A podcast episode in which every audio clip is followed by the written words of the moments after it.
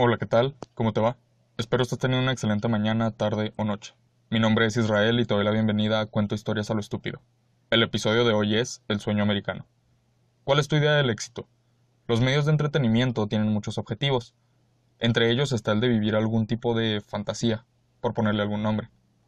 Una fantasía que no necesariamente quieres experimentar, pero es entretenido experimentarlas por medio de otras personas. Por eso canciones sobre tener coches lujosos y mucho dinero o películas de acción con un protagonista invencible y demás medios parecidos existen.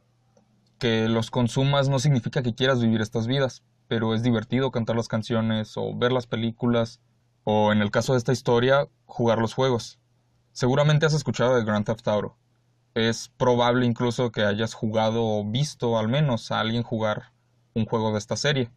Este episodio contendrá destripes sobre la trama de juegos en la franquicia de Grand Theft Auto, principalmente de la cuarta entrega numerada. Si quisieras evitar detalles finales, avisaré antes de entrar a esa sección y agregaré marcadores en la descripción para que puedas saltar esa parte.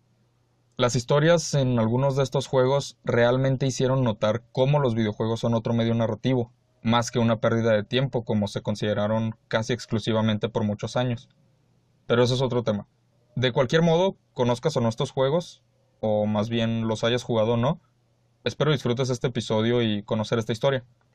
El 29 de abril de 2008 se estrenó Grand Theft Auto 4. Bueno, también el 28 de abril. Ok, mira, la cosa con los juegos es que tienen múltiples fechas de lanzamiento. Y aunque técnicamente el 28 fue el lanzamiento, debido a la variación entre zonas, eh, tomamos el 29 como una fecha general, ¿sabes? El lanzamiento mundial, vaya. En fin, este es el juego que yo considero mejor en toda la franquicia, y obviamente mi favorito de ella. Si los conoces, es posible que estés pensando, ¿cómo te atreves? O sea, si el mejor es San Andreas, o si vives en la zona peligrosa de tu ciudad, pues probablemente lo llames San Andrés. Total, si es que sigues aquí, aunque no dijera San Andreas, genial. Aunque el punto central de la historia es Grand Theft Auto 4, me parece importante darte un contexto con otros juegos de la franquicia. Entonces, debemos ir al comienzo de todo, 10 años antes de este juego, para ser exactos. El año era 1997. La industria de los videojuegos veía los últimos años entre la guerra de Sega y Nintendo, así como al nuevo rival, PlayStation, tomar fuerza rápidamente en la guerra de las consolas. Este año, quizá uno de los más importantes en la historia, y no solo porque nací yo, sino por el gran impacto que tuvo en la industria de los videojuegos, con el nacimiento de muchas franquicias aclamadas y el lanzamiento de juegos de franquicias ya existentes que marcarían un punto en la historia para sus respectivos géneros. Con juegos como GoldenEye 007 que marcaría los juegos de disparos así como los multijugadores locales. De hecho, este juego es gran parte de la infancia de muchas personas que tuvieron un Nintendo 64.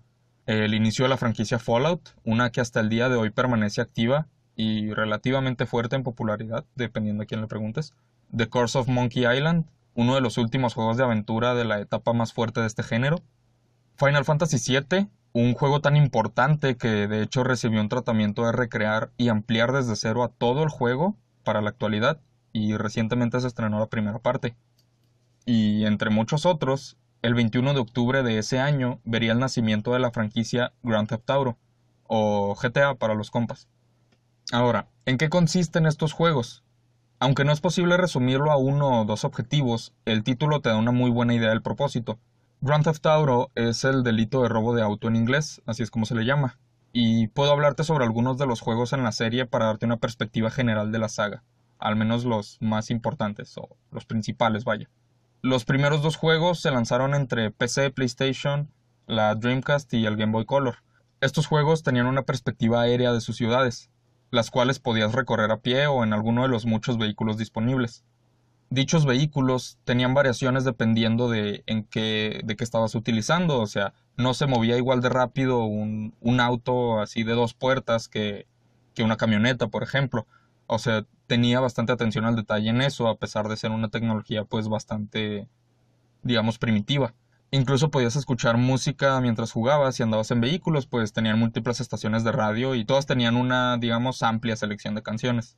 Además de tener a tu disposición una variedad de armas que eventualmente podías pagar para mejorar. Las misiones te conseguían puntos y avanzabas en la historia obteniendo encargos por medio de teléfonos públicos. Ahora, Este sistema de puntaje solo se vio al inicio de la saga y es la causa de una de las muchas controversias que han rodeado a esta franquicia. Verás, al inicio estos juegos no parecían nada especial.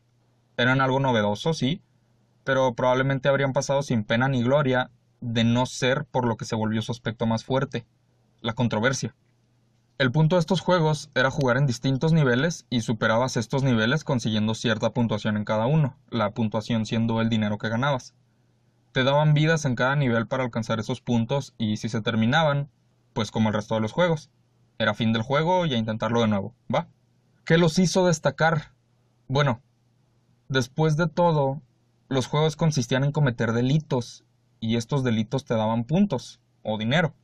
El primer juego fue algo bastante directo. Cada nivel era una ciudad distinta. Ciudades que eventualmente se verían en los juegos futuros. Pero realmente no fue la gran cosa. Sin embargo, creció mucho gracias a publicidad gratuita. Obviamente, pues ellos pagaban su propia publicidad y como sea, ¿no? Pero, pero la publicidad gratuita fue mucha más y pues bien dicen que no hay tal cosa como mala publicidad, por negativa que pueda ser. La naturaleza de este juego despertó el interés de muchas personas, no solo padres preocupados, sino personas con influencia en la sociedad, como noticieros y políticos. Estas personas comenzaron a reportar el juego como un peligro para la sociedad, alegando que incitaba a quienes lo jugaban a cometer delitos en la vida real, diciendo cosas como te dan puntos por matar prostitutas y muchas afirmaciones parecidas. Mientras más impactante fuera lo dicho, más sonaba en los medios, independiente si era cierto o no. Pero eso, lejos de haber dañado al juego, impulsó sus ventas a niveles inesperados. Después del ruido creado por la primera entrega, obviamente se debía seguir adelante. La secuela era algo definitivo, y sucedió, dos años después.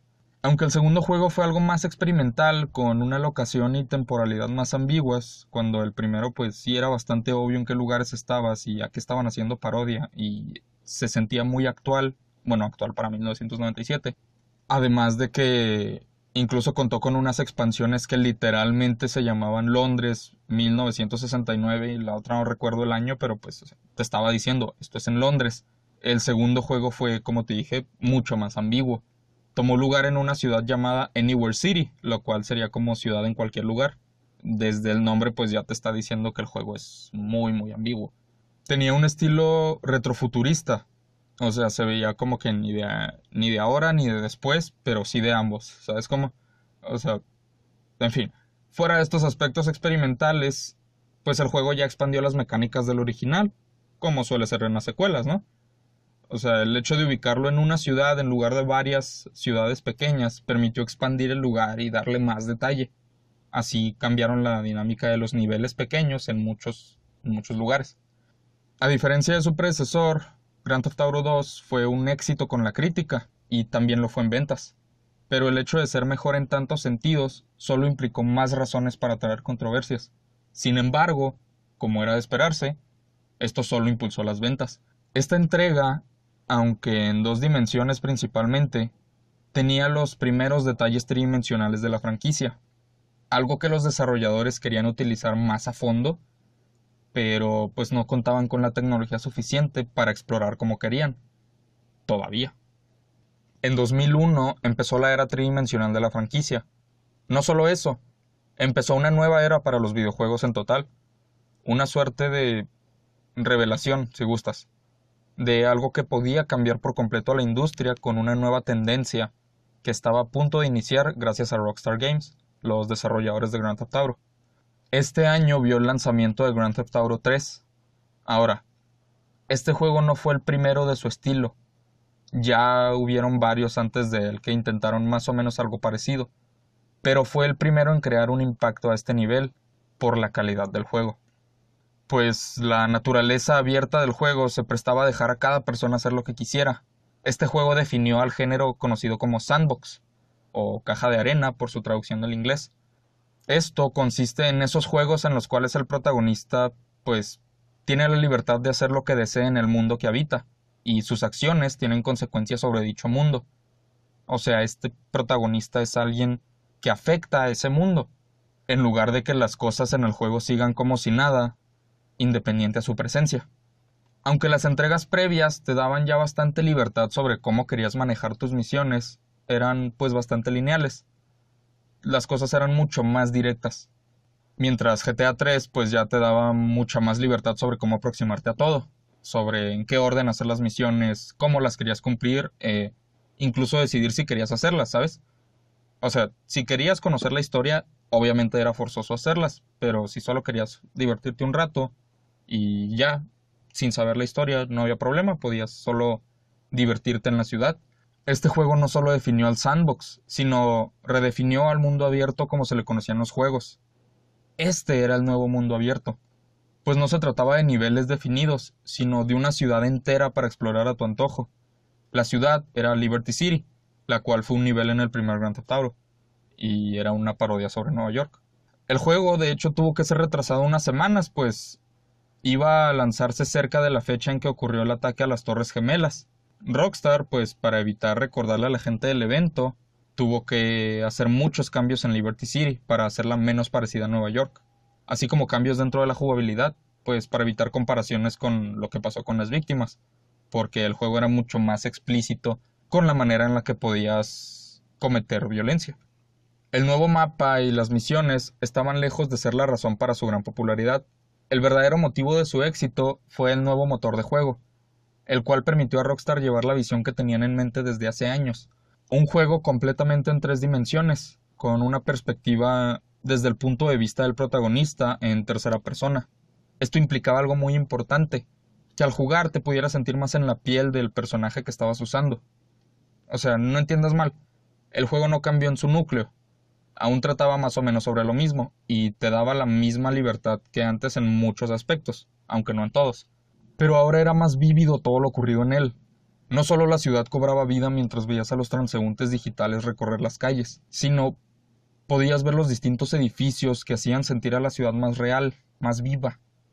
También cobró vida el aspecto más negativo del juego, la destrucción, los asaltos, los homicidios y todos los delitos cometidos, ya sea por ti o por otros personajes. Todos estos eran más explícitos que nunca, y eso hizo explotar este juego muchísimo más que los dos previos. Pero esto solo aumentó las ventas.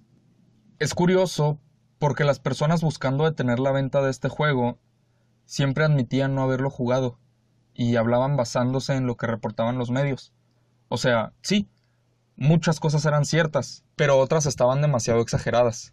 Aún se usaba el argumento de que tu puntuación, por ejemplo, aumentaba con ciertos delitos y el juego ya ni siquiera manejaba un sistema de puntos. Sí, aún podías ganar dinero y demás, pero pues había mucha más variedad. En fin, sin importar la gente en contra, el juego fue un éxito. Y marcó a la industria como pocos lo han hecho. Al punto de que comenzó una tendencia enorme de imitadores. Ahora, no digo imitadores en un modo despectivo. Es importante notar eso. Muchos realmente se esforzaron por crear juegos originales que fueran reconocidos como algo más que un clon de GTA. No obstante, buenos o no, no dejaban de ser eso clones creados para capitalizar en el éxito del nuevo Grand Theft Auto 3. Aunque muchos consiguieron un éxito mediano, ni una sola franquicia, mucho menos un solo juego, logró replicar el éxito del juego que inspiró todas esas copias. Ahora, antes de pasar a la siguiente entrega, debo hablarte de un aspecto de estos juegos que aún no comento, la policía. Este fue uno de los mayores motivos para controversia. Como te dije, estos juegos te permiten realizar muchos delitos, los primeros dos juegos consistían específicamente en conseguir dinero para avanzar, y la única manera de obtener ese dinero era cometiendo delitos. Eran encargos de drogas, por ejemplo, asaltando gente, robando vehículos, en fin. Había variedad, pero al fin y al cabo, todos delitos, y no venían sin consecuencia. Otro atractivo de estos juegos fue el hecho de poder lidiar con esas consecuencias de tus acciones. ¿Cuál era la consecuencia? Pues Mientras más delitos cometes, más aumenta tu nivel de búsqueda. Ergo, mayor era la fuerza de la ley que iba detrás de ti. La policía entra en persecuciones y dependiendo de tu nivel de búsqueda, la policía actuaba en tu contra. ¿Qué problema implicaba esto? Una de las mayores quejas sobre estos juegos era la capacidad de matar a los policías para poder seguir huyendo. Existían otros métodos, todos ilegales, claro, porque al fin y al cabo pues estás huyendo de la policía. Pero si no huías, tenías más opciones, que te arrestaran o que te mataran. y el hecho de promover la violencia ya no solo contra civiles, sino contra la policía, fue otra de las grandes controversias que pusieron este juego en los reflectores. Por esos aspectos negativos, es que una de las novedades de la tercera entrega aportó tanto a balancear las cosas y evitar solo los comentarios negativos. Este aspecto intentaba redimir un poco a la saga como algo más que un simulador de crimen, para convertirlos en juegos con historias interesantes y meritorias. Para Grand Theft Auto 3, Rockstar invirtió en escritores para una buena historia y en actores conocidos para hacerla pues más legítima. La trama en los videojuegos realmente no fue algo reconocido por los medios cotidianos durante un largo tiempo. De hecho, en gran parte siguen sin serlo.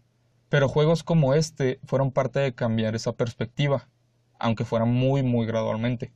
Este juego trató sobre Claude, un criminal que durante un robo a un banco recibió un disparo de su novia, lo cual lo lleva a ser arrestado. Camino a la cárcel, él y otro prisionero escapan y se dirigen a un lugar seguro en Liberty City, donde Claude comienza su búsqueda por venganza.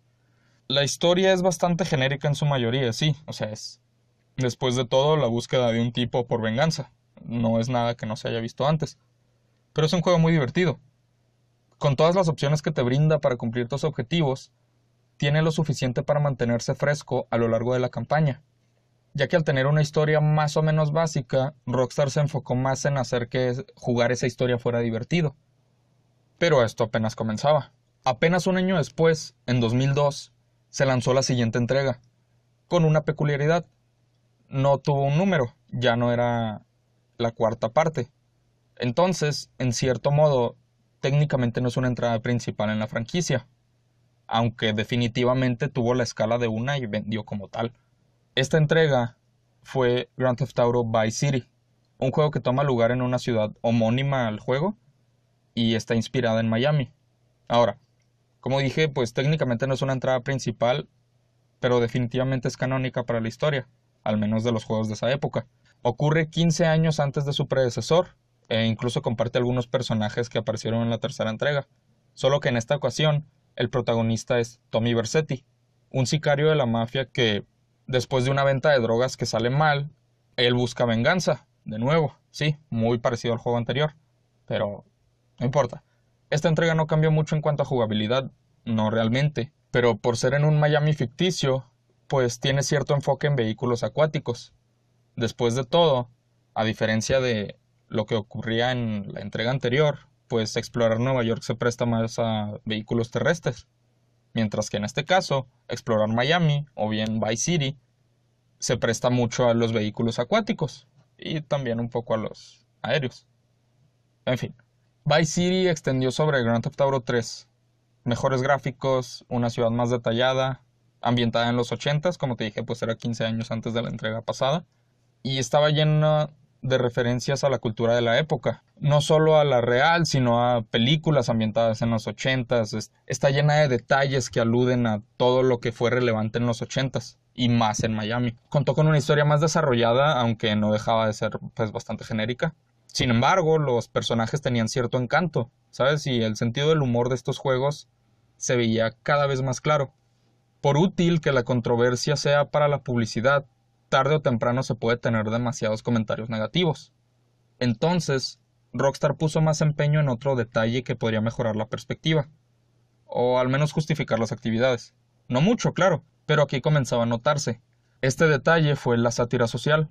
Comenzaron a hacer más parodia de empresas, de políticos, de las tendencias y obviamente pues de la sociedad en general.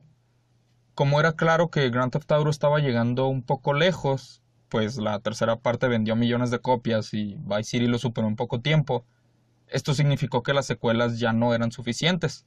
También pues spin-offs para consolas que no soportaban entregas a gran escala. Y aunque los spin-offs también fueron bastante buenos, no creo necesario hablar de ellos. Entonces, no te preocupes por eso, pero definitivamente están recomendados. Entonces, dos años después, llegó el gigante, la revolución, el juego que marcaría a muchísimas personas, muchas de ellas niños, a pesar de que no fueran el público objetivo para el juego. De cualquier modo, en 2004 se estrenó Grand Theft Auto San Andreas, el juego más grande de la compañía hasta la fecha, de hecho uno de los más grandes de la historia y punto. Al igual que las dos entregas previas, tomó lugar en una ubicación del primer juego, pero expandió la misma, ocupando no solo el territorio de San Andreas, que ya se había visto en, el, en Grand Theft Auto 1, sino el de San Fierro y Las Venturas, siendo aproximadamente cuatro veces más grande que Vice City. El juego en general fue inspirado vagamente en una combinación de California y Nevada. Estas ciudades que te comenté pues estaban parodiando a Los Ángeles, a San Francisco y a Las Vegas, principalmente. Primero, la historia de San Andreas trata sobre Carl Johnson, o CJ para la bandera, y toma lugar entre Vice City y Grand Theft Auto 3, o sea, cronológicamente, en los noventas, quiero decir, a principios principalmente.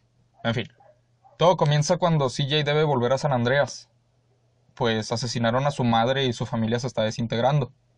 Deja Liberty City, donde vivió por cinco años, intentando alejarse de la espiral de violencia y pandillas que estaban consumiendo a San Andreas. Sin embargo, apenas llega, es inculpado de un homicidio por dos policías corruptos, el principal de ellos siendo interpretado por nada más y nada menos que Samuel L. Jackson. Así es, el mismísimo sirviente de Leonardo DiCaprio en Django. Bueno, también interpretó a Nick Fury, si es que has visto esas películas de pura coincidencia. Yo sé que no mucha gente ha visto las películas de Marvel, entonces entendería si no lo ubicas. En fin, como te dije, desde la tercera entrega, Rockstar se encargó de mejorar las narrativas e incluir actores de renombre para volver sus juegos más legítimos. Y vaya que San Andreas fue un buen ejemplo. El papel de Samuel es buenísimo y realmente te hace sentir esa impotencia de CJ al escucharlo.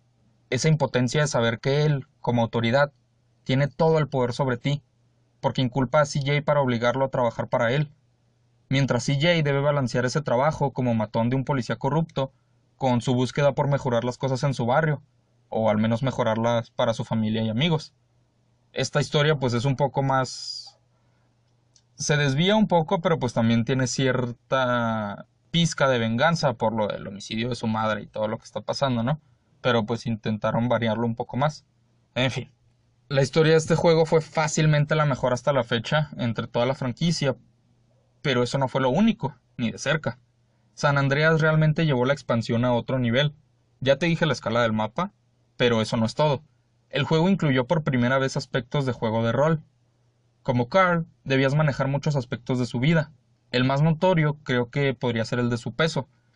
Por ejemplo, poco a poco a Carl le daba más y más hambre, entonces debías ir a comer algo. Sin embargo, si no comías, Carl bajaba de peso y se notaba claramente en el personaje su falta de, de alimentación.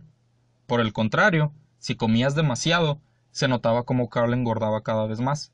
Ejercitarlo lo haría mejorar su figura. Si no te ejercitabas, pues solo tendría una complexión pues dependiendo de tu peso.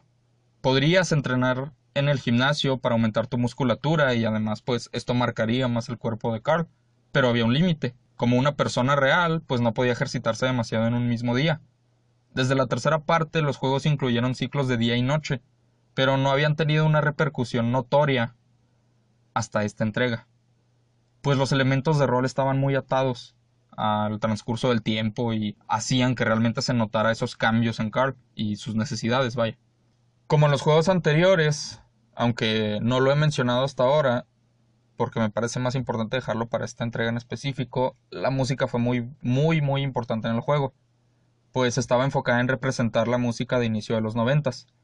Toda la música hasta ahora en los juegos había sido muy representativa de la época en la que tomaba lugar el juego, pero aquí realmente se nota esa importancia, porque intentaban denotar sobre todo el estallido de la música como el hip hop y referencias a muchas películas de la época, películas que a su vez estaban inspiradas en esa tendencia. De la misma manera, como las entregas previas, San Andreas causó mucha controversia, la más grande hasta ahora, de hecho. Desde la primera entrega los juegos ya estaban dirigidos a un público maduro, lo cual se traduce a mayores de 17 años, según el órgano principal de clasificación de videojuegos. No obstante, eventualmente se descubrió contenido dentro de este juego que jamás debió ver la luz, pues al final no se incluyó. Sin embargo, los avances para ese contenido permanecieron en el juego aunque inaccesibles técnicamente, existían algunas maneras de poder acceder a ese contenido, y esto causó el mayor problema de Rockstar hasta la fecha. Conocido como el Hot Coffee Mod, era una extensión de uno de los múltiples aspectos de juego de rol que tenía San Andreas. Carl podía conseguir novia en el juego, habían varias chicas con las cuales se podía dar una relación, El problema fue que Rockstar originalmente planeaba incluir un minijuego después de cierto número de citas, en el cual la novia de Carl lo invitaría a su casa por una taza de café caliente. Sin embargo, ya en la casa iniciaría un minijuego de sexo. Era semi explícito, realmente no era así como que la gran cosa. O sea, los personajes sí asumían posiciones sugerentes, pero mantenían su ropa puesta. El problema real era el hecho de que, por ser un minijuego, tú estabas controlando a Carl. Entonces, el volverlo algo interactivo hizo que cuando se descubrió este contenido, el juego fuera reclasificado de 17 en adelante a solo para adultos, lo cual sí afecta a las ventas de manera negativa, pues la gran mayoría de las tiendas no venden juegos con esa clasificación, lo cual impulsó a Rockstar a liberar una versión nueva que ya eliminara por completo ese contenido, que de nuevo fue contenido al que nunca se debió acceder, simplemente no lo habían borrado, todos los juegos siempre tienen contenido que finalmente no se utiliza. Pero el hecho de que alguien pudiera acceder a él era suficiente para causarle problemas a la compañía. Entonces, ya una vez eliminado, Rockstar obtuvo de nuevo la clasificación previa. Esta controversia, aunque tuvo más consecuencias que ninguna otra sobre Rockstar, no evitó que San Andreas se convirtiera en el nuevo gran éxito de la compañía, superando rápidamente a las entregas previas. Rockstar se consolidó como el experto en la publicidad negativa, es curioso, pues la gente que intentó evitar el éxito de los juegos de Grand Theft Auto durante cada entrega nunca pareció notar que sus quejas solo empujaron a mayor éxito comercial para estos juegos. O sea, es, realmente es muy raro, pero así fue. San Andreas es un juego excelente. Si conoces esta franquicia, probablemente sea por este juego, dependiendo de tu edad. Si eres unos años más joven que yo, entonces es más probable que conozcas la entrega más reciente, pero en términos generales, San Andreas es el más conocido, al menos por un público de cierta edad en adelante. En fin, definitivamente San Andreas merece la recepción crítica que obtuvo. No obstante, ojo, no lo considero el mejor. No me malentiendas, de nuevo, es muy, muy buen juego y fue bastante experimental en comparación con el resto. Tanto, de hecho, que muchas características de San Andreas no volvieron a incluirse en las secuelas los aspectos de juego de rol se vieron ligeramente en entregas futuras, pero nunca al nivel que lo tuvieron en San Andreas. Nunca esta dedicación. Y uno de los aspectos más interesantes, las guerras de pandillas, que era una de las partes más entretenidas del juego, si no es que la más entretenida, de hecho, porque te hacía sentir que toda una ciudad era tuya y de tu pandilla, claro. Esa sensación de poder era algo divertido solo por el sentido de liderazgo ese sentido que implicaba llevar a tu pandilla a ser la líder. Mas no es todo lo que el juego ofrece, claro, ni todo lo que necesita, pero desgraciadamente este fue un aspecto que tampoco se vio de nuevo, en entregas futuras, quiero decir. Muchas personas tienden a comparar cada entrega de Grand Theft Auto con San Andreas. Yo creo que principalmente por nostalgia, porque pues tendemos a glorificar el pasado, pero si comparas todo con tus recuerdos, tus recuerdos siempre ganan. ¿Sabes cómo? Entonces, si consideras San Andreas el mejor, deberías ver las cosas buenas de las otras entregas, tal como lo haces con tu favorito, que es este. O sea, en el caso de que sea este, es lo que intento dejar claro. Por el otro lado, si jamás has jugado GTA, San Andreas es una excelente manera de entrar a la saga. Dependiendo de tus gustos, podría o no ser la mejor, pero definitivamente es una que vale la pena. Sin embargo, creo que Rockstar ha hecho cada entrega más accesible que la anterior. Entonces, cualquier juego después de San Andreas también es una buena opción para empezar. De cualquier modo, la mejor opción para mí fue la entrega que le siguió a San Andreas, pues esta, al menos desde mi punto de vista, realmente cambió todo. Verás, cuando niño jamás terminé San Andreas. De hecho, no terminé ningún GTA durante gran parte de mi infancia. A pesar de conocerlos por un buen rato, no los jugué no fue sino hasta mis 10, 11 años aproximadamente cuando empecé y terminé mi primer juego de la serie, Vice City Stories. Fue uno de los spin-offs. Obviamente, pues, fue un spin-off específicamente de Vice City y salió en la PSP. En fin, no malentiendas. O sea, sí siento algo de nostalgia por el juego de Carl Johnson. Vi cómo mi hermano lo terminaba, aunque yo nunca lo hice, porque pues no me dejaban jugarlo, porque era muy violento, ¿no? De cualquier modo, le tomé cierto cariño al juego al ver cómo se desarrollaba toda la historia. cada peripecia que sufría CJ y cada misión frustrante, sobre todo la del avión, el maldito avión. O sea, no sé explicarte lo molesto de esa misión si nunca la has jugado, pero toda la gente que conozco, si le pregunto cuál fue la misión que más odiaron de cualquier juego en la serie, responden lo mismo. La misión de un avión de juguete que debes usar para destruir una camioneta. Pero bueno, todas esas cosas en mi infancia las viví de segunda mano. Incluso si jamás toqué el control, sí tuve algún tipo de acercamiento a estos juegos, mas no sentí una verdadera conexión con la serie, sino hasta la cuarta entrega numerada, en la cual comenzó esta historia. Pero es curioso, fíjate, es esa misión del avión de juguete. La, jugué ya pues bastante mayor, yo creo que tenía como 18 o 19 años cuando la jugué por primera vez, ya que yo estaba jugando San Andreas, y la pasé en mi segundo intento. Y eso creo que es mi mayor prueba de que pues muchas veces le damos demasiado peso a los recuerdos, ¿sabes? Pero bueno, San Andreas cambió las cosas. De eso no hay duda. Más, el cambio grande, el verdadero cambio a notar, por lo menos para mí, llegó cuatro años después, en abril de 2008, con el lanzamiento de Grand Theft Auto 4. El nuevo salto generacional de la franquicia se llevó características de la entrega pasada. Sin embargo, también trajo muchas otras. En este caso, primero hablaré de las novedades y después de la historia, a diferencia de los juegos anteriores. El avance más notorio de esta entrega fue que dio inicio a una nueva era en la saga, la era de los juegos en alta calidad. Este fue el primero en alta definición, o sea, alta calidad de imagen, quiero decir. Además, fue el primero en incluir multijugador en línea. San Andreas introdujo un multijugador a la serie pero era solo local y me parece que solo se podía jugar en PlayStation 2. Mientras que el 4 dejó la opción local, pero agregó la modalidad por internet en todas sus versiones. Aunque era un multijugador un poco primitivo, definitivamente fue uno muy divertido y resaltaba para ser el primero en la saga. Redujo la escala en variedad de vehículos, pero porque ahora tomaba lugar en las tres islas de Liberty City entonces, pues no había razón para incluir vehículos que no tendrían sentido en la gran ciudad, que sí se vieron en San Andreas, pues San Andreas también incluía secciones de campo y cosas parecidas. En fin, cambió el sistema de armas. Antes debías recorrer las armas una por una para encontrar la que buscabas, y aquí se implementó una rueda para acceder inmediatamente al arma que querías. Como sea, este juego tuvo muchos cambios, pero el más importante para mí fue la inclusión de una historia con ramificaciones estas se basaban en las decisiones tomadas por el protagonista. Protagonista controlado por ti, ¿verdad? Pues la persona que jugaba. Dicho eso, podemos entrar a la historia. Debes tener en cuenta que este fue el primer juego desde... pues el primer juego, eh, que contó con expansiones para la historia. Dos capítulos extra en Liberty City, pero no hablaré de esos hoy, pues son historias independientes y relativamente cortas. Eso sí, son muy muy buenas pero quiero enfocarme en el juego principal. De cualquier modo, ambas expansiones te las recomiendo mucho, y actualmente son gratuitas y cuentas con cualquier versión del juego.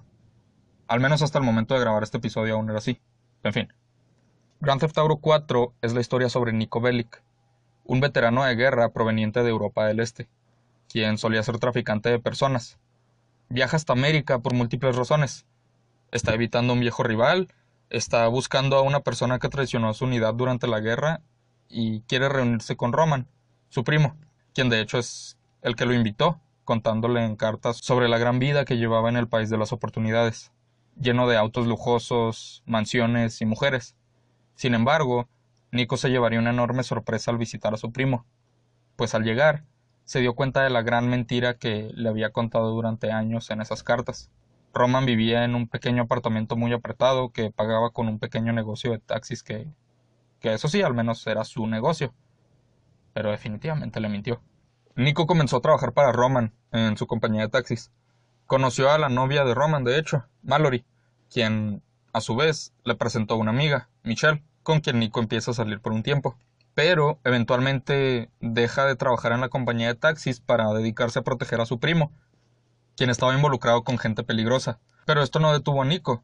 Sus acciones rápidamente le ganaron la atención de personas poderosas entre ellas Vladimir Glebov.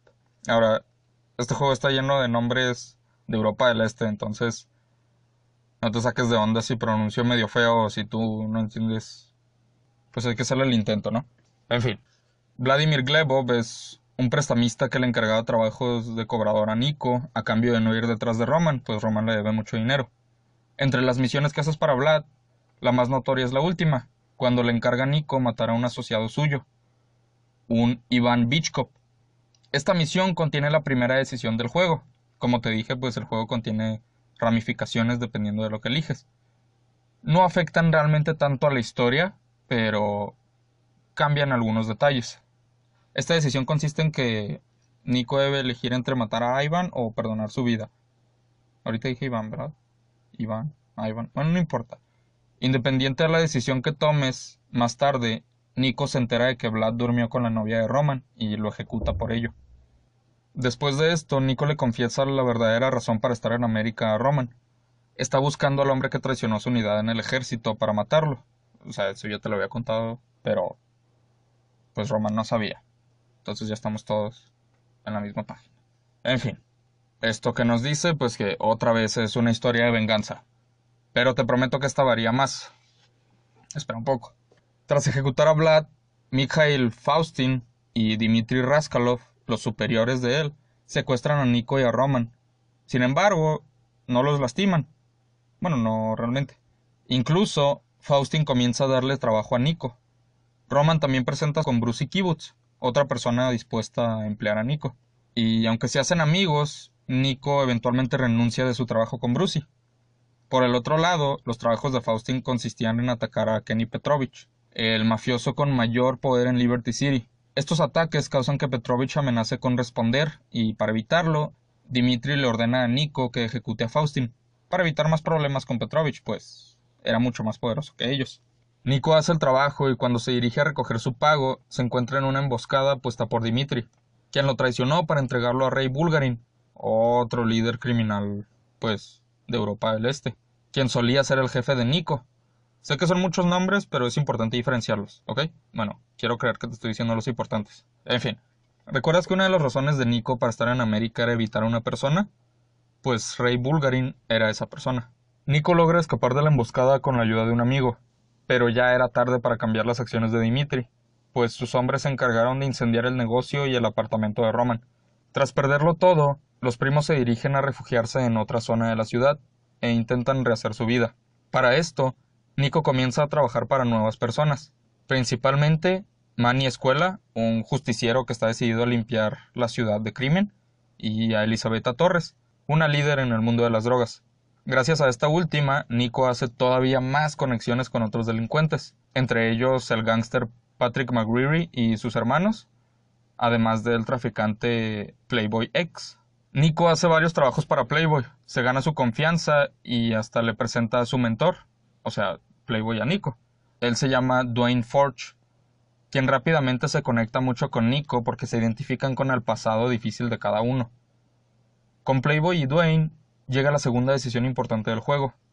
La relación entre ambos se vuelve cada vez más tensa, a gran pesar de ambos, por lo cual cada uno le solicita a Nico que mate al otro se notan dolidos por lo que le solicitan, sobre todo Playboy porque pues es su mentor y lo ve como que a una figura paterna. Aquí Nico, o tú, jugando técnicamente, debe decidir a cuál matar. En caso de matar a Dwayne, Playboy de inmediato se arrepiente de lo ocurrido, le paga a Nico por el trabajo y corta todos sus lazos con él, por la vergüenza que le causa verlo. Por el otro lado, si mata a Playboy, Dwayne y Nico se vuelven buenos amigos y aquel le deja hasta la casa de Playboy para quedarse. Por su parte, por su parte, Elisabetta sigue encargándole trabajos a Nico. Uno de ellos, cuando Nico está por completarlo, se topa a Michelle, la chica con la que salía, no sé si la recuerdes, que se la presentó Mallory, la, la novia de, de Roman. Michelle le revela a Nico que su nombre real es Karen y ella trabaja encubierta para una agencia de gobierno, agencia ante la cual presenta a Nico, le ofrecen un trato. Si trabaja para ellos y mata a varios terroristas conocidos o sospechados, van a limpiar su nombre. O sea, van a acabar con su registro criminal y, lo más importante, lo ayudarán a encontrar al hombre que lo traicionó. Nico no tiene más opción que aceptar. Después de eso, visita a Elisabetta, quien está muy drogada y muy nerviosa. Le dice a Nico que la policía la está investigando y tiene miedo de que la arresten. Mientras están teniendo esta conversación, Manny, el justiciero que te había comentado antes, entra junto a un camarógrafo, su único objetivo es que mientras limpia las calles, pues se haga famoso. Está intentando convencerla de no seguir vendiendo drogas, le dice que debe dejar esa vida, mientras el camarógrafo graba, pues para que Manny se vea como el héroe que es. Ella, como está tan dopada, reacciona de manera violenta y mata a ambos sin dudarlo. Después le encarga a Nico deshacerse de los cuerpos. Él lo acepta, pero después corta todos sus lazos con ella porque pues no quiere arriesgarse a trabajar para alguien tan inestable. Roman, mientras tanto, desaparece. Mallory le dice a Nico que lo secuestró Dimitri. Entonces, Nico se dirige a rescatar a su primo y lo logra enfrentándose a muchos hombres de Dimitri, pero su odio por él pues solo sigue creciendo. Mientras tanto, la vida de Roman finalmente le sonríe después de un tiempo, pues recibe una gran cantidad de dinero por parte del seguro, en razón de que su empresa se incendió. Este dinero lleva a Roman a comprar un apartamento nuevo, el cual pues puede compartir con su primo, y empieza un negocio de taxis otra vez. Nico comienza a trabajar para los hermanos McGreary, los que te había comentado antes, Patrick, Derry y Gerald, solo no te había dicho todos los nombres. Hace múltiples encargos para ellos y para un policía corrupto que se llama Francis. Incluso se hace amigo de Patrick y comienza una relación con Kate, la hermana de Patrick y la cual es la única que no forma parte de la vida criminal de la familia. Durante esta etapa pasa mi misión favorita en toda la franquicia, el atraco al llamado Bank of Liberty. Esta misión consiste en robar el banco principal de la ciudad. Y no, hombre, neta. O sea, no sé decirte si ha sido la mejor misión de los juegos como tal, porque pues depende del gusto de cada quien, incluyendo los míos. De hecho, yo tengo una debilidad especial por los escapes de prisión y los atracos. No obstante, sí te puedo decir que es una misión muy divertida, y aunque hubieron misiones parecidas en los juegos posteriores, creo que esta no ha sido superada. Eventualmente, Francis, el policía corrupto, contrata a Nico para asesinar a Derrick, mientras este, sospechando que Francis quiere matarlo, le pide a Nico que asesine a Francis. De nuevo, debes decidir a quién obedecer. Independiente a la decisión, eso sí, Nico asistirá al funeral de quien mató. En dicho funeral habrá un ataque por la mafia albanesa, Después de eso, Nico cortará lazos con el que no mató y se enterará de que Gerald, el otro hermano de Patrick, fue arrestado antes del funeral, lo cual solo deja libres a Patrick y a Kate. Después de esto, Nico conoce a un mafioso italiano, Rey Bochino, quien le ofrece un trabajo de tráfico de diamantes. Los hombres de Rey lo traicionan, o sea, a Rey y por ende a Nico, y planean robarse los diamantes. Nico entonces los mata para evitar que se los roben, y cuando debe venderlos junto a otro trabajador de bochino, el trabajo sale mal. Los diamantes y el dinero son robados, y Rey le encarga a Nico deshacerse de los responsables. Nico cumple, y para recompensarlo, Rey lo ayuda a localizar a Florian Kravich, uno de los sobrevivientes de su antiguo escuadrón del ejército. Nico confronta a Florian y descubre que cambió su nombre a Bernie Crane, y que él no fue el tirador lo cual significa que el otro sobreviviente, Darko Brevich, debe ser quien ha estado buscando y quien traicionó a sus amigos. Bernie aprovecha para encargarle trabajos a Nico, y este lo salva un par de veces de ataques de mafiosos, mafiosos que resultan ser trabajadores de Dimitri. Para evitar más peligro, Bernie huye de la ciudad, mientras Nico se queda a trabajar para un nuevo jefe, John Gravelli, líder de la familia italiana más poderosa en la ciudad. Trabajar para Gravelli lo lleva a enfrentarse a más hombres de Dimitri todavía, y para agradecer su buen trabajo, Gravelli promete ayudar a Nico a localizar a Darko. Después, Rey Bochino contacta a Nico de nuevo y le presenta a un socio, Phil Bell, quien le encarga más trabajos que lo enfrentan otra vez más a los hombres de Dimitri. Esto pues solo ha estado acumulando el odio de Nico por Dimitri. Bell, mientras tanto, le presenta a su jefe, o sea, a Nico, le presenta a Jimmy Pegorino, quien contrata también a Nico para hacer varios trabajos. Entre ellos, quiere que haga un trabajo con una familia muy poderosa, que a su vez fortalecería a la familia de Pegorino. Sin embargo, traicionan a Pegorino e intentan matarlo, pero Nico lo salva y Jimmy le encarga atacar a un grupo de los traidores. Como Pegorino se está volviendo paranoico después de esa traición, le pide a Nico matar a su guardaespaldas, quien resulta ser un informante para los federales así como a Bochino, quien Jimmy sospechaba que era un informante también. Después de esto, Nico visita a Gerald McGreary, el hermano de Patrick, en la prisión, quien le pide secuestrar a Gracie Ancelotti, la hija del líder de la familia Ancelotti. Pues se enteró de que esta familia tiene los diamantes y así, si la secuestran, pueden cobrar los diamantes como un rescate. Originalmente el secuestro sale bien, planean el intercambio y todo está saliendo perfecto. Hasta que aparece Rey Bulgarin. ¿Recuerdas a Rey, verdad? Era el jefe de Nico, de quien Nico estaba huyendo y lo quiere muerto. No importa. Rey le ordena a sus hombres matar a Nico. En medio del intercambio, pues empieza un tiroteo, durante el cual la familia Ancelotti, bueno, los trabajadores de la familia, se llevan a Gracie y Rey escapa. Mientras Patrick y Nico matan a los hombres de Bulgarin. Obviamente Patrick está ahí porque pues su hermano es el que planeó todo, ¿no? En fin. Uno de los hombres de Bulgarin toma los diamantes y los lanza a un camión de basura que va pasando, lo cual implica que los diamantes se pierdan para siempre y Nico corta lazos con Gerald. Sin embargo, antes de que Nico lo deje, Gerald le pide que por favor cuide a su familia, pues ya solo Patrick y Kate quedan. Después de esto, la agencia de gobierno para la que Nico estuvo trabajando localiza a Darko Brevich y lo llevan hasta Liberty City antes de cortar cualquier conexión que tengan con Nico, pues su trato ha terminado.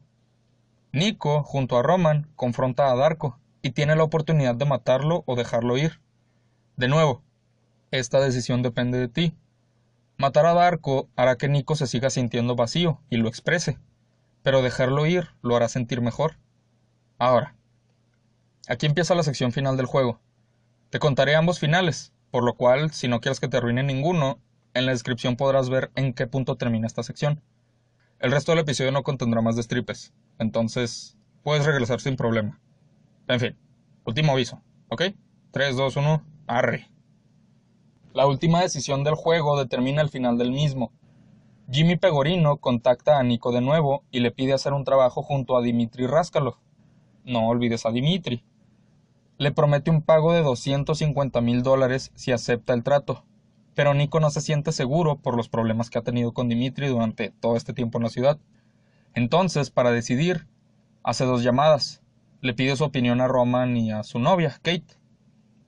Primero, Roman lo incita a aceptar el trato, le dice que podrían usar el dinero para pasarla bien. Por su parte, Kate le dice que no acepte, le dice que no debe sacrificar sus principios por dinero, y mucho menos arriesgarse otra vez a trabajar con Dimitri.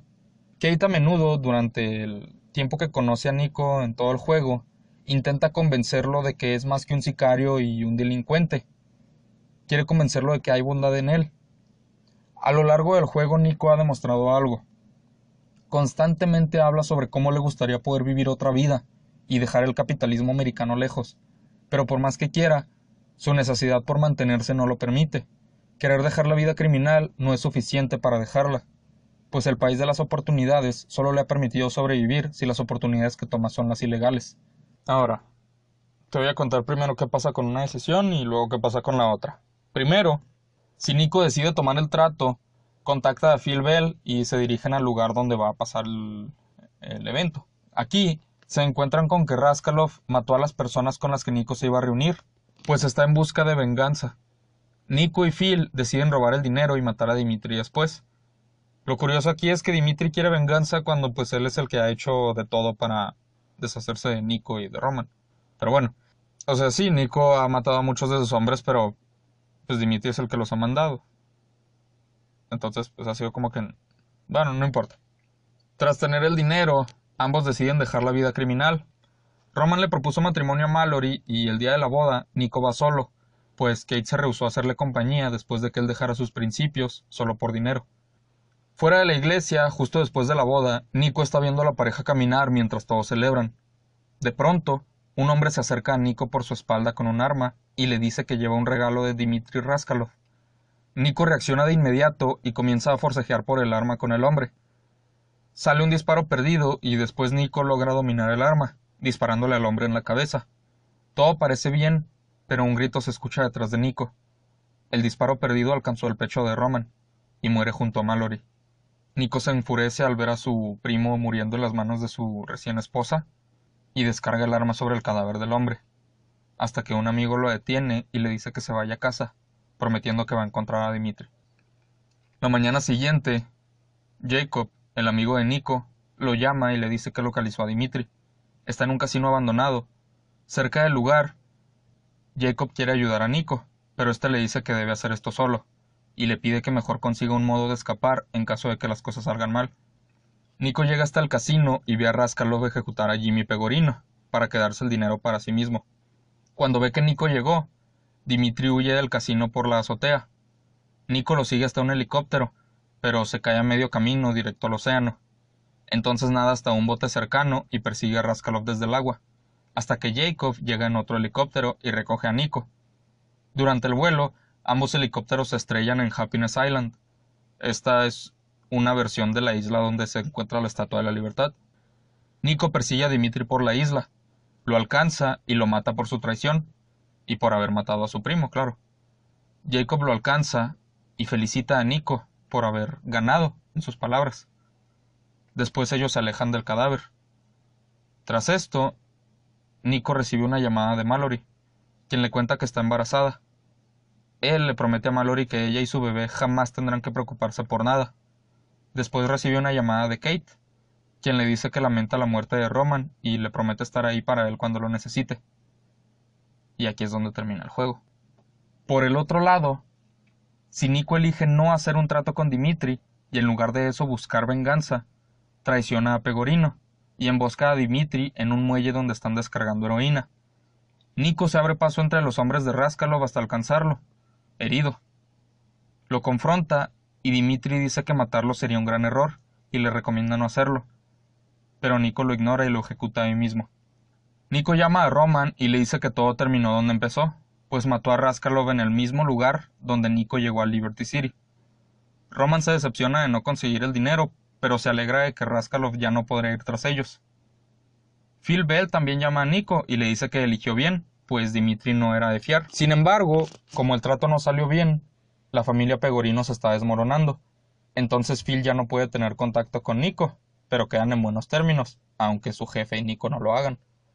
Avanzamos hasta la mañana de la boda entre Roman y Mallory. Nico le cuenta a Kate que cortó sus lazos con Raskalov, sin contarle cómo lo hizo. Kate se alegra de escuchar esto y lo acompaña a la boda. En el camino a la iglesia, Nico le dice a Kate que quiere dejar atrás la vida de crimen y conocerla mejor. O sea, Kate no a la vida de crimen. Llegan a la boda y ven cómo se casan Roman y Mallory. Todo está saliendo bien. Afuera de la iglesia, mientras la pareja sale, un auto negro pasa frente a las personas celebrando, y Jimmy Pegorino va en la parte de atrás de ese auto. Saca un rifle por la ventana y comienza a disparar hacia la multitud, gritando traidor inmigrante. Lo cual es gracioso porque, pues Pegorino también es un inmigrante. Pero bueno, el auto acelera y entre la conmoción, Nico ve que los disparos alcanzaron a Kate. Ella muere en sus brazos y Roman le pide que no se culpe, pero Nico sabe que es culpa suya. Jacob y Roman calman a Nico y prometen encontrar a Pegorino. La mañana siguiente llaman a Nico y le dicen que encontraron algunos hombres de Pegorino. Se reúnen y siguen a los hombres hasta un casino abandonado.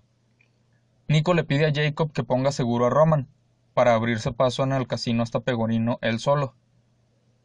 Pegorino nota a Nico y huye en un bote, mientras Nico se sube a una moto para perseguirlo. Durante la persecución, Jacob y Roman llegan en un helicóptero y lo recogen. Desde el helicóptero logran inhabilitar el bote, pero un cohete disparado desde este mismo también afecta al helicóptero, forzando a ambos a detenerse en el lugar más cercano, Happiness Island. Nico persigue a Pegorino a través de la isla y lo mata por haber matado a Kate. Roman y Jacob felicitan a Nico, ahora que todo terminó y él ha ganado en sus palabras. Los tres se alejan del cadáver de Pegorino y dejan la isla. Días después, Patrick llama a Nico y le dice que Kate no se merecía eso. Los pecadores de la familia eran los hombres, no ella. Roman también llama a Nico y le cuenta que Mallory está embarazada y, en caso de ser niña, la nombrarán en honor a Kate. Y así es como termina la historia del juego. La historia de Grand Theft Auto 4 es mi favorita en toda la serie, porque la considero el mejor ejemplo de lo que esta serie representa, el sueño americano, el impulso de querer alcanzar el éxito por los medios posibles y, principalmente, que el crimen no paga. La vida de delincuente tiene sus recompensas, claro, pero no vendrán gratis. De hecho, al final las ganancias pueden ser muchas menos que las pérdidas, y este juego lo demuestra mejor que ningún otro en la saga. Un inmigrante en busca de una mejor vida se da cuenta de que el país de las oportunidades no le depara un buen futuro, a menos que él mismo cree esas oportunidades. No tiene un camino libre para ser exitoso. Como te dije, Nico siempre habla sobre dejar esa vida atrás, mas asegura que no le es posible. Creo que uno de los mayores mensajes de este juego se refleja perfectamente en un diálogo de Nico, en una de sus muchas conversaciones con su primo.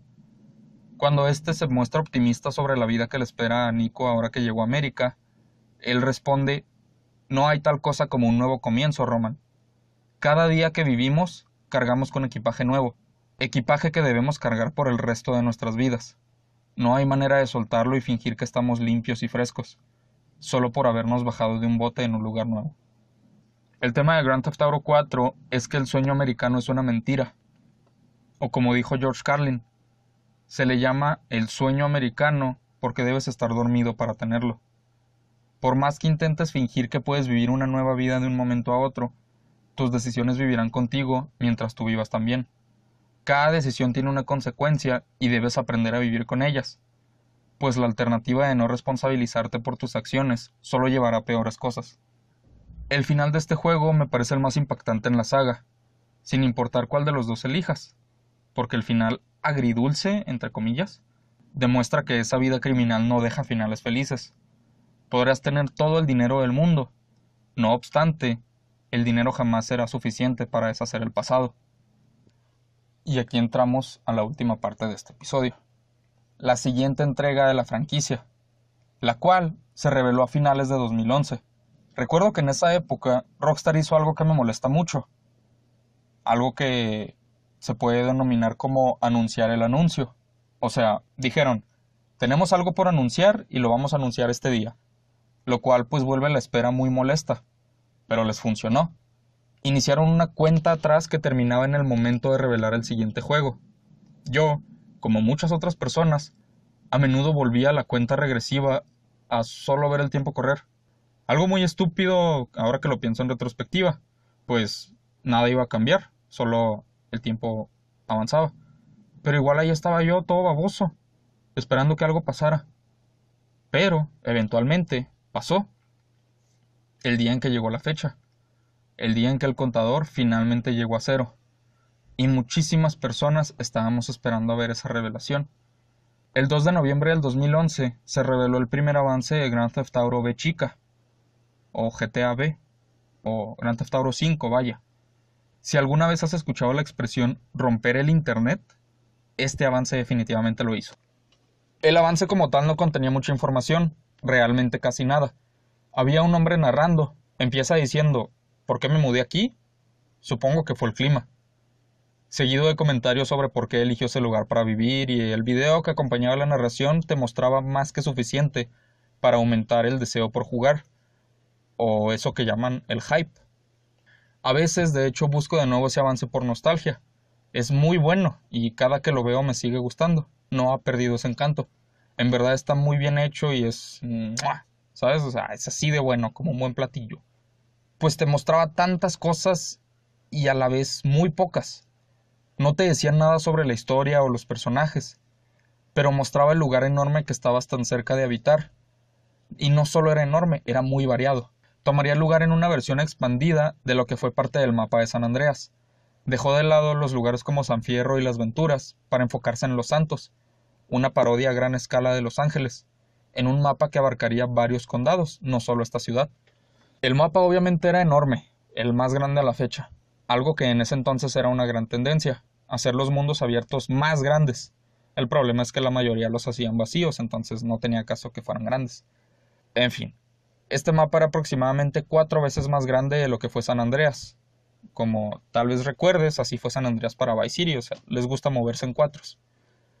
Eso sonó al lo siento. En fin, eh, la gente no podía esperar por volver a visitar Grove Street, la calle más icónica de San Andreas, donde vivía CJ. Pues, como te dije, es el juego más amado por la mayoría. Este avance demostró que el juego tenía todas las de ganar sobre cualquier otro que saliera ese año Pobre del juego que se atreviera a estrenarse cerca de este, pues obviamente lo aplastaría sin duda, incluso si eran para públicos completamente distintos. Así saliera Cooking Mama el mismo día, nadie iba a pelar Cooking Mama por el hecho de que estaba Grand Theft Auto 5.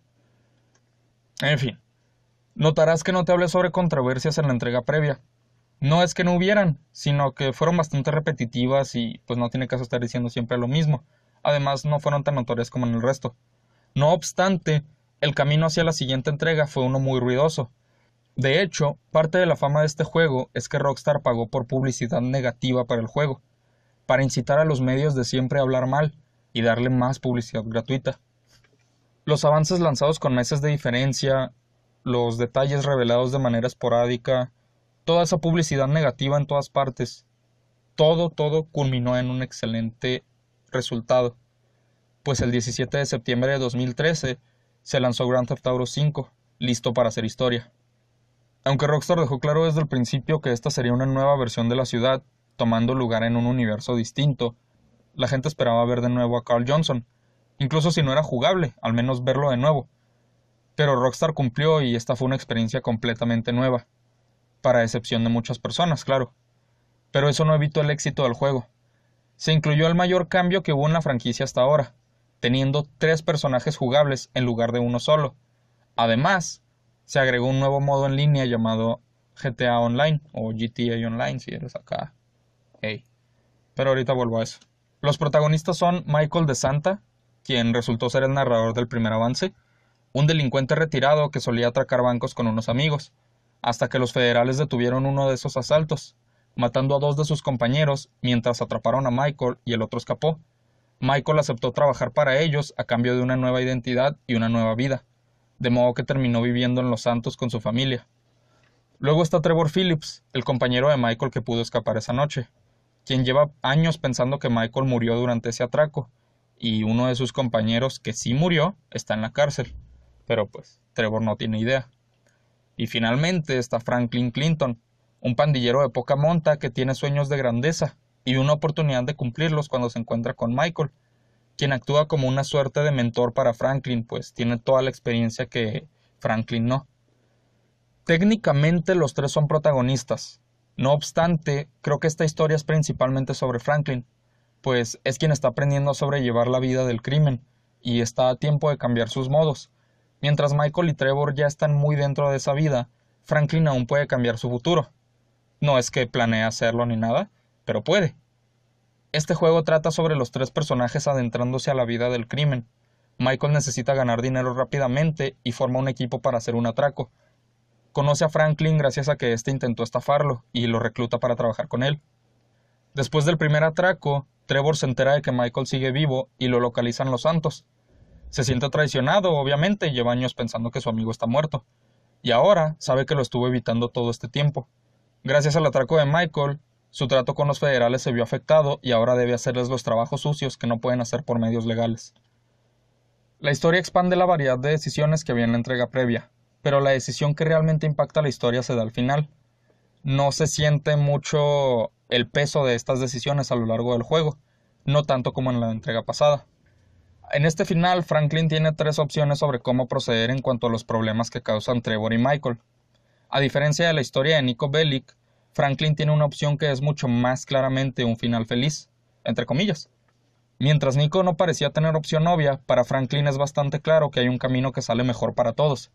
No considero esto un destripe ni una manera de arruinarte la historia, pues a diferencia del 4, no siento que estos finales tengan consecuencias reales. Por un lado, le encargan a Franklin matar a Trevor, por el otro, matar a Michael. Finalmente, hay una tercera opción, que es hacer prácticamente una guerra junto a sus compañeros, pero de esta manera acabar con todos los que quieren muertos tanto a Michael como a Trevor, y así permanecer los tres con vida. Es muy claro cuál es la mejor opción, la más obvia, pues así todos sobreviven y mantienes a tus tres personajes jugables. Además, esta entrega incluyó la opción de reintentar misiones. Entonces, si eliges la tercera opción, puedes probar las otras dos misiones. En cambio, si eliges cualquiera de las otras dos opciones, no puedes intentar las que no elegiste, y el personaje que elegiste muere para siempre. O sea, es muy obvia la mejor opción. Grand Theft Auto 5 claramente fue hecho con la idea de ser más accesible para las personas que apenas entrarían a la franquicia. Sin embargo, creo que se dirigió demasiado hacia la idea de la sátira social. Todo es una parodia y todo es una crítica social. Los teléfonos inteligentes, las redes sociales, la política, todo está hecho como una broma. Tiene un buen sentido del humor, eso sí, generalmente es gracioso. No creas que pienso lo contrario. Más creo que dedicarle tanto a parodiar a la sociedad afectó esa chispa de los juegos sobre demostrar cómo una vida de crimen no tiene un final feliz. Sí, los personajes sufren consecuencias a lo largo de esta historia también, pero nada que realmente no puedan superar. No enfrentan pérdidas reales y para el final incluso salen con muchísimo dinero. Creo que más que en cualquier otra entrega. Mientras Grand Theft Auto 4 enseñaba el sueño americano como eso, solo un sueño, Grand Theft Auto 5 muestra la fantasía de ese sueño realizada, sin mostrar la realidad que suele ser, al menos cuando ese sueño se alcanza por medio de una vida criminal. De cualquier manera, el aspecto que más impactó de esta entrega fue GTA Online, el proyecto de Rockstar por convertir el modo multijugador en su propio universo de Grand Theft Auto Podías crear un personaje propio y vivir una historia desde ser un delincuente cualquiera hasta escalar a la cima del crimen. Eventualmente, este modo evolucionó para convertirse en un gigante de la industria. Originalmente el juego base tendría expansiones para la historia, tal como la cuarta parte. Sin embargo, la versión en línea fue tan exitosa que dedicaron todos sus esfuerzos a mantenerla actualizada y con más contenido. Así, cancelando las expansiones planeadas. Seis años después de que la modalidad fuera lanzada, cuando este episodio está siendo grabado, realmente se ha vuelto en una parodia de sí misma. O sea, tiene sus lados divertidos, pero se convirtió en una máquina de dinero. Todo, todo lo que hay ahí es muy caro y si no pagas por divertirte con dinero real, realmente no hay mucho que hacer a estas alturas del juego al menos. Solo por esta modalidad es que el juego hizo historia. Con todo el dinero que la gente ha invertido en él, o sea, en la modalidad en línea, a finales de 2018 se convirtió en el producto de entretenimiento más exitoso en la historia, pues se han invertido miles de millones de dólares en él.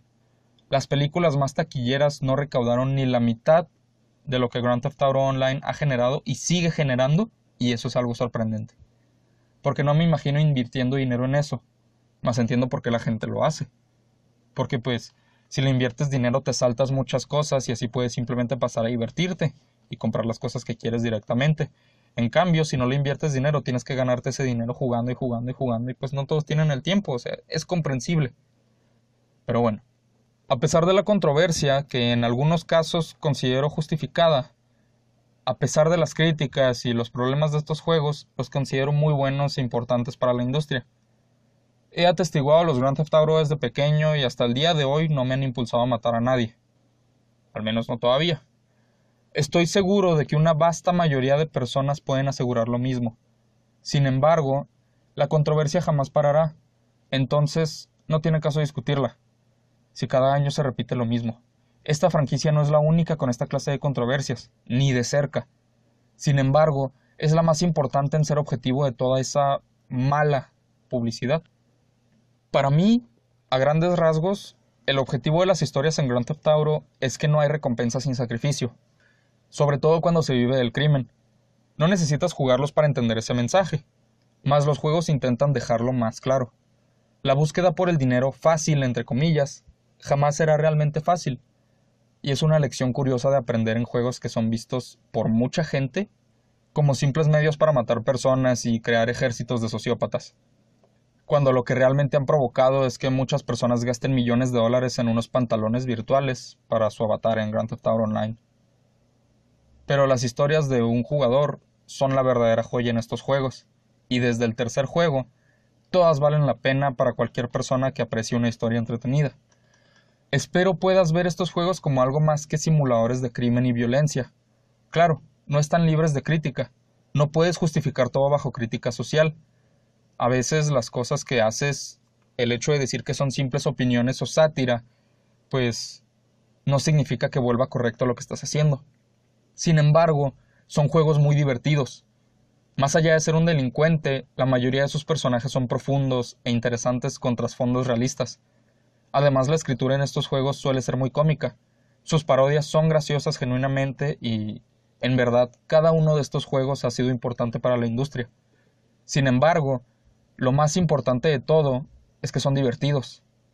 Sé que lo cuento como si debieras ponerle mucha atención a la historia y comprender a sus personajes y demás, pero no necesitas sacar un mensaje de todo. A mí me gusta encontrar siempre mensajes en las cosas, que tengan algún propósito para mí. No obstante, no es forzoso. El hecho de divertirte ya es un propósito por sí mismo. Y estos juegos me parecen un ejemplo perfecto, sobre todo la última entrega. No todo lo que consumas necesita un mensaje, e incluso si lo tiene, no necesitas encontrarlo. Puedes solo matar el rato y no, no hay ningún problema. No creas que justifico los personajes. Todos los protagonistas son delincuentes y deben ser tratados como tal. Podrán ser carismáticos y lo que quieras, pero puedes atestiguar sus acciones y nunca las hacen aparentando ser personas buenas. Admirar a estos personajes nunca es el objetivo. Si los ves como modelos a seguir, no estás entendiendo el punto de los juegos. Y la neta andas mal, carnal, o sea, chécate. No, o sea, son, son delincuentes. En fin, no se trata de sentir empatía, Puedes vivir esta fantasía de una sociedad sin reglas reales, de hacer cualquier cosa sin consecuencia verdadera. Pero es solo eso, fantasía. Tanto como cantar un rap sobre guerras de pandillas o ver una serie sobre escapar de prisión. No necesitas querer esas cosas para disfrutarlas en algún medio de entretenimiento. Eso es lo importante. Entender que no buscan convertirte en esas personas, sino entretenerte un rato experimentando vidas que sabes que nunca vas a imitar, porque no deberías. Así es como llegamos al final de El sueño americano. Recuerda, estos juegos no hacen delincuentes. Disfrutarlos no significa que quieras vivir esa vida. Tal como ver John Wick o Rápidos y Furiosos no te convertirá en esos personajes, jugar Grand Theft Auto no te llevará a salir a la calle a robar un auto y cometer toda clase de delitos. A menos que ya estés inestable, pero ahí con juegos o películas o no, algo te va a afectar y... En fin. Te invito a seguirme como Cuento Historias a lo Estúpido o arroba chalepodcast en cualquiera de mis redes si quieres enterarte de los siguientes episodios y de más información respecto al podcast. Mi nombre es Israel y esto fue Cuento Historias a lo Estúpido, la historia de Grand Theft Auto. Muchas gracias por escucharlo. Hasta la próxima.